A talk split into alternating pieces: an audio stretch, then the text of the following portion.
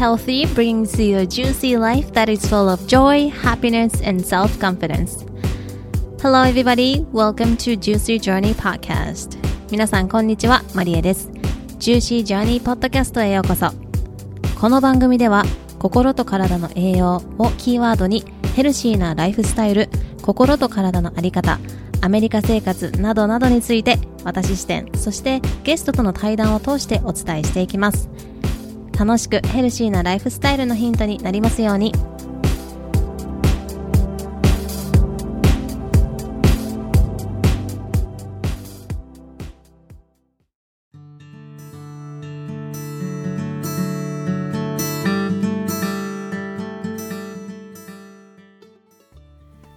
Everybody. Thank you so much for listening to Juicy Journey Podcast. This is episode number 7. 皆さん、こんにちは。マリエです。えー、2022年第1回目のエピソードになります。いつも聞いてくださって本当にありがとうございます。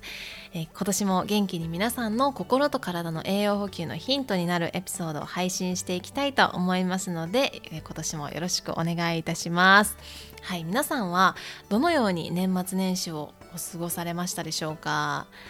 はいなんかこうおせち料理を食べたりとかあとなんかゆっくりしたりとかねあの皆さんそれぞれの過ごし方があったのかなというふうに思いますが何か少しなんか心の栄養だったりとか体の栄養っていうところを補給できていたらいいなというふうに思います。はい、えー、アメリカはね本当にねアメリ、えーと、クリスマスはめちゃくちゃ盛り上がるんです。クリスマス前は本当にめっちゃ盛り上がってで、えーと、もうクリスマスの時はもう当日とかはお店とか全部閉まっちゃうのでスーパーとかもなかなか開いてなかったりするんですけれども、えー、年末年始というかお正月とかは本当にあんまりいなくてスーパーも普通にあの空いてるところが多いですしレストランとかも空いていたりとか、まあ、結構こうハッピーニューイヤーっていう感じで こうフランクなあの日なんですね、うん、なので、まあ、お正月感がもう私2年も日本に帰っていないのでお正月感が全然なくてこうちょっぴりなんか今年は寂しいなみたいな気分になったんですけれども、えー、来年はアメリカにいても日本にいてもおせちを自分自分で自分とか言って 自分で作ってみたいっていう目標ができたのでそれを楽しみに、えー、来年のねお正月を待ちたいなというふうに思います。はい、えー、今日はエピソードをですね大きく分けて4つあります、えー、1つ目は本を読んでいて気づいた学び。2つ目は本質を捉えた自分を大切にするということ。で3つ目は自分自身に空白を作ってみて。えー、どう感じたかで4つ目が2022年、えー、みんなとやっていきたいこととかお知らせをお話ししていきたいなというふうに思います。はい、えー、皆さんねよくご存知だと思うんですけれどもこんまりさん。ねあのお片付けのこんまりさんなんですけれども、えーと本とか読まれたことありますか？私はこの休暇中、まあ、車の移動中だったりとか時間がある時にね本をね読んでいたんですけれどもこんまりさんの本ずっと読んでみたいなって思ってたんですね。なのでこんまりさんのえっ、ー、と人生がときめく片付けの魔法2っていう改訂版を、えーと、読むことにしました。でここでねそのこうこんまりさん自身の考え方っていうのがすごく私はあの本質を捉えてて大好きだなって思うんですけどこの中でその書かれていたことちょっとねシェアしたいと思います。はい。で、えーとまあ、トピックとしてはあの込み出しとしては家の中を美術館のようなときめき空間にするっていうふうに書かれていてでここでその実際に美術館とかに置かれているものっていうのはそれ自体の価値以上にたくさんの人に大切なものとして扱われてそして多くの人の視線を浴び続けた結果美術品工芸品として洗練されたものに育っていくのだと思います。たまにどう見てもただのお茶碗なのになぜか強烈な魅力に引きつけられてしまうということがありますがそういうものは必ずと言っていいほど持ち主に大切にされていた経緯があるのです。っていう風にね書かれていたんですね。でこれも読んでいてああなんかこう私ハイライトとかしてたんですけどあこれでなんかあ人間もすごい同じだなっていう風に思ったんです。自分を大切にするからこそ自分がこうこんまりさんの言葉で言うとときめく存在になる。でそんな風に直感的に思ったんですね。このお茶碗の例に置き換えて考えてみると自分が自分の肉体自分の体を大切にする。でなんかその自分自身の中からの魅力とかあとはこう周りからもあこの人ってすごい自信ありそうだなとかすごい素敵だなっていうふうに思われるような存在に、まあ、自然となっていくんじゃその、ま、周りから例えばメイクをこうしてとか服をこうしてっていうところよりももっと深いところで自分自身を大切にしていくことで魅力が爆発するんじゃないかっていうふうに私はこれを読んで思いました。いくら素敵な服を着ていても自分の憧れの人が身につけているジュエリーをつけても自分自身っていうところを本当に大切に思っているっていうところがこの自分の魅力っていうところの開花って言ったらおかしいけれどもなんかこう自分の魅力をこう引き立てるあの一つのというかめっちゃ大きな大きなというかめっちゃ大きなっていうのかなスパイスって なんか大きなスパイスになるんじゃないかなっていうふうに私はこのこんまりさんのここの文章を読んですごくすごく思いました。でこれは以前のエピソードでもお話ししたんですけれども自分を大切にするってしんどいこともするわけですよね。でしんどいことがこれが自分の心と体のためになるのかっていう本質を見極めてやることもすごく大切なんです。例えば自分はもうめんなんかちょっと今日めんどくさいからテレビを見てゴロゴロしてポテチを食べるっていうのも時にはね現実世界から離れて自分自身の時間を作るとか休むっていう点では大事かもしれません。でも毎日ポテチだけだったら体の栄養っていうところを満たされないし体は動く動かすようにできているから動かすことでこう毒素を排出したりっていうことがをしているからこそずっと体を動かさずにずっとねキャウチポテトって アメリカで言いますけどもあのカウチの上でずっとゴロゴロしてあソファねあのゴロゴロしてたりすると筋肉もなくなっていくし体がしんどくなったりとかあとは結果的に何らかの、えーと、と体的な不調につながっていったりもします。なのでもちろんセルフラブとか自分を大切にするっていうところで休むことってめちゃくちゃ大事なんですね。だけれども長期的な目線で見るとしんどいこともやっていくからこそ本当の意味で自分を大切にできるんじゃないかなというふうに思っていますで逆にエクササイズを定期的にして体をね動かしてみるからこそ代謝が良くなってそうすると顔色が良くなっていたりとかあとはエクササイズは体の中でもね結構すごい働きをしてくれるんですけれどもエクササイズをするからこそ幸福ホルモンが出てきたりとかモヤモヤしていた感情がなんてことなかったなみたいにふうに思う。まあ、これって経験されたことあるかもしれないですね。もしかしたらこうなんかこうずっと重い感情とかなんか心が重い体が重いっていう時に少し歩きに出てみたら頭がすっきりしたとかこういうことなんですけれどもなんかこうあのー、実際に大切なこととか大事なことは大抵しんどいって ジブリの宮崎駿さんも言っているんですけれどもあ確かにそうだよなって思ったりもするんです、えー、逃げることはすごい、まあ、簡単、まあ、時に難しいけれども時に簡単で向き合うことって結構しんどかったりとかやっぱりそれが向き合うからなんかこう向き合うことが簡単じゃないからこそこう逃げたいって思ったりすることって時にないですか？私もねありますいろいろあります。今も。うん。でもそれをすることで結果的に自分に良い結果をもたらしてくれるなんてことは経験されたことも結構あると思うんですね。なので自分を大切にする取り組みをするからこそ体がどんどん元気になっていって体が元気になっていくからこそ心も軽くなっていて。で心が軽くなっていっていろんなことができるようになったりとか自分がやりたいって思えることに没頭できたりする。でそもそもこうしんどいなっていうようなこう感情にこう引っ張られなくていい。であとはあのー、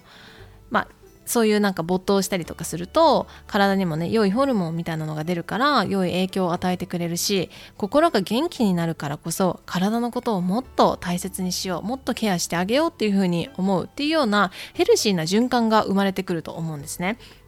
でもちろん自分のことを大切にします。自分を好きになりますって。じゃ今日からそうしますって宣言したとしてもすぐにっていうのは難しいと思います。これまでずっとその生活を何年何十年で続けていると特に難しいですよね。うん、でこれは結構個人差があるかもしれないですけれども私はこう今まであのセルフラブとか自分を大切にするとかいう言葉に出会う前は自分に価値を感じていたことが全くなかったんですね。だから自分は他の人よりも頑張らないといけない存在なんだとかもっとやらないといけない存在だっていうふうに思っていたからこそセルフラブとか自分を大切にするっていうようなコンセプトを自分の中に実際に落とし込む。体で本当に理解するっていうところまでに結構時間がかかったと思います。で自分を大切にするとかセルフラブって難しいなっていうふうに思う方は是非自分の体の機能とかを学んでみるとうわーって思う瞬間が結構訪れると思います、えー、自分自身の体ってどんなに綺麗なお家があってもどんなところにどんなにドリームプレイスみたいなところに住んでいたとしても自分の体が自分のお家なんですよ。だから自分の肉体体が元気じゃないとそのドリームプレイスだったりとか素敵なお家とかに住めないわけですよねでまあ住めるけれどもうん、なんか楽しめるっていう意味ででこう例えば〇〇っていう臓器膵臓っていう臓器がどこにあるのかどんな色とか形をしていてどこでどんな風に自分をサポートしているかなんていうのも知らなかったりする方もいるかなというふうに思います。でもちろん私も今は知ってるけれどもこれまで知らなかったから大丈夫です。で私はこ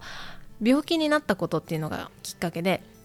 この病気のエピソードに関しては、まあ、インスタグラムでもでもね 結構シェアしてるんですけれどもポッドキャストのあのファーストエピソードでも自分自身の、まあ、病気になったきっかけっていうところもお話ししているのでまだ聞いてみない方はぜひぜひそちらも聞いてみてもらえたら嬉しいなというふうに思うんですけれども、まあ、自分自身が病気になったことがきっかけで自分の体について学んだりとかそしてホリスティックヘルスっていうところを学ぶことで毎日こうして自分が元気に過ごせていることって本当に奇跡のようなことなんだなっていうふうに思えます。本当に心から思えるし。で目覚める朝目覚めると今まではあは今日仕事行きたくないって思ってたんですけどもう本当に今日も朝起きれた。本当に感謝にあの溢れるんですよね。うん、でだからこう結構あの最近はなんか感謝感謝っていう風にあに言われるから感謝しなきゃいけないから感謝なんか形だけ感謝するっていうみたいな外からではなくて本当に内側から湧いてくるような感謝の気持ちです。で、えっと、ちょうど本当にこのポッドキャストを撮る昨日ですね2021年の去年の、えっと、スケジュール帳を見ていてもう予定がパンパンだったんですよ。もう見てるだけで息が詰まり詰まったんですけど。でまあその、まあ、会社員もしているので、まあ、再度であのホリスティックヘルスアドバイザーとしても活動をしていたりとかして、まあ、結構もうあのずっと仕事をしているっていうような状態だったんですね、まあ、でもそれが好きだからできていたけれどもよく振り返ると自分の時間ってあまり取れてなかったなっていうふうに実は思ったりもします。でそして12月はねまあ、1日からだいぶセーブをして自然に触れる時間だったりとか一人の読書の時間っていうのを作ったり自分が好きなお料理をしてみたりとかで、まあ、かなりこう結構落ち着いた時間を過ごしていたんですね。でそうするとやっぱりアイディアが生まれてくることが結構ありましたし、うん、だからやっぱりこう余白を作ってあげるっていうことはこう何においてもすごく大事だなと思います。時間においてもそうだし自分自身の体っていうところでも余白っていうのはすごく大事だなっていうのを改めて実感しましたが皆さんはこういう経験はありますでしょうか？はい、で、まあ、心やっぱりこのずっとねこう考えていたんですね。そのあのどういうふうに2022年からを伝えていきたいかなとかどんなお手伝いをしたいかなとかっていうのを、まあ、あの本当に放っておいたらずっとそんなこと考えてるんですけどなんかこう心がやっぱりとっても大事だということそして心から体をケアしていくっていうことがすごく大事だなっていうのを改めて感じました。まあ、さっきもあの言ったんですけれども心が元気じゃなかったり自分は頑張らなきゃいけない存在っていうふうに思っていたりとか自分は人よりもみたいに思っていると自分の休む時間を積極的に作ったりだとかえーとまあ、作っているけれども自分はなんかこう休んでいる時間がダメなんじゃないかって思ったりとか自分の体に栄養補給をしたいとか体を大切にしたい自分を大切にしたいみたいな感情ってなかなか生まれてこないと思うんですね。うんでだからこそ心も体もトータル的に整えてあげることでそれでこそホリスティックヘルスがあのパワーというか力を発揮するところなんじゃないかなというふうに私は思います。心と体を最高に大切にしてそれを軽くしてあげることでどんどん自分が自分でいることっていうことが心地よくなっていく。そして自分の感覚に鋭くなって自分が自分のドクターでいられるようなサポートを全力でしていきたいなというふうに思います。もちろんこう毎日元気で毎日不調がないっていうのはいいんだけれども例えばスケジュールがねすごいあのたくさん詰まっていてちょっと疲れたなとか何かこう体からのサインっていうのが出た時になんか当たり前だとか薬とかでこう飲んでまああのね、見て見ぬふりをするっていうのではなくてあこういう時はこう感じているからこうすればいいんだなっていうような自分の辞書みたいなのができていくと自分が自分のドクターでいられるようになるんですよね。で、まあ、これは本当に病気になってからっていうのではなくてあの日々不調に悩まされないこと将来病気にかかった場合の医療費とか苦労っていうのを考えれば本当にめちゃくちゃ安いというか、うん、本当にもっと価値のある時間だと思います。でそして最高の投資だと私は思っています。なので、ぜひ2022年一緒に心も体もね、大切にしていけたらいいなというふうに思います。ということで、いつもこのポッドキャストを聞いてくださっている方で、一緒に私と心と体を大切にするジャーニー、要するに旅なんですけれども、に参加したいという方へ、今回はプレゼントをね、2022年のプレゼントをご用意しました。はい。で、あの、ホリスティックヘルスって何ですかとか、クリーンティングって何ですかっていうような質問をね、ありがたいことにたくさんいただくようになったので、まあ、ホリスティックヘルスって言っても、あの、いろいろあるんですけれども心と体って言ってもね本当に宇宙なんですよね。一人一人違うしあとはその人間の体っていうところを見ただけでも人間の体でもまだまだ解明されていないところっていうのがあったりするわけなのであのまあ、宇宙なんですよね。なので、本当にこう、今回は、あの、ミニ講座っていうのをプレゼントしようと思っているんですけれども、もう全部をシェアしきれないんですが、まあ、少しでも皆さんのヒントになればいいなと思ってプレゼントをご用意中です。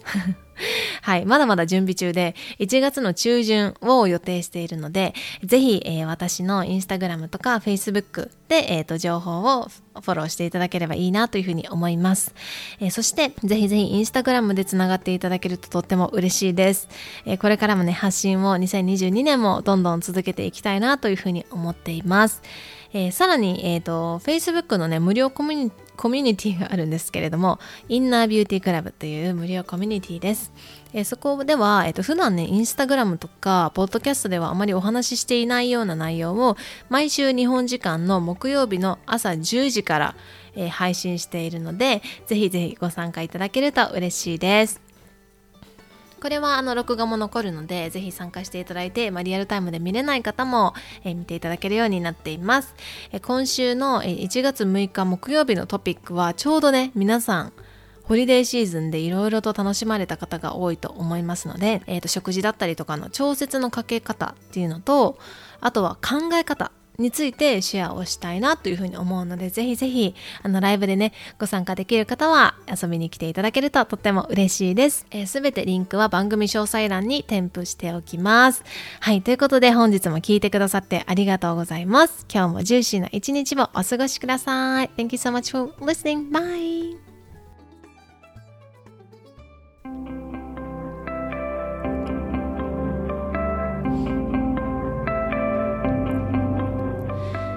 今日も聞いてくださりありがとうございます。皆さんの心と体の栄養を満たせるヒントとなれば嬉しいです。お楽しみいただけたらお友達とシェアしていただいたり番組登録番組レビューを書いていただけるととっても嬉しいです。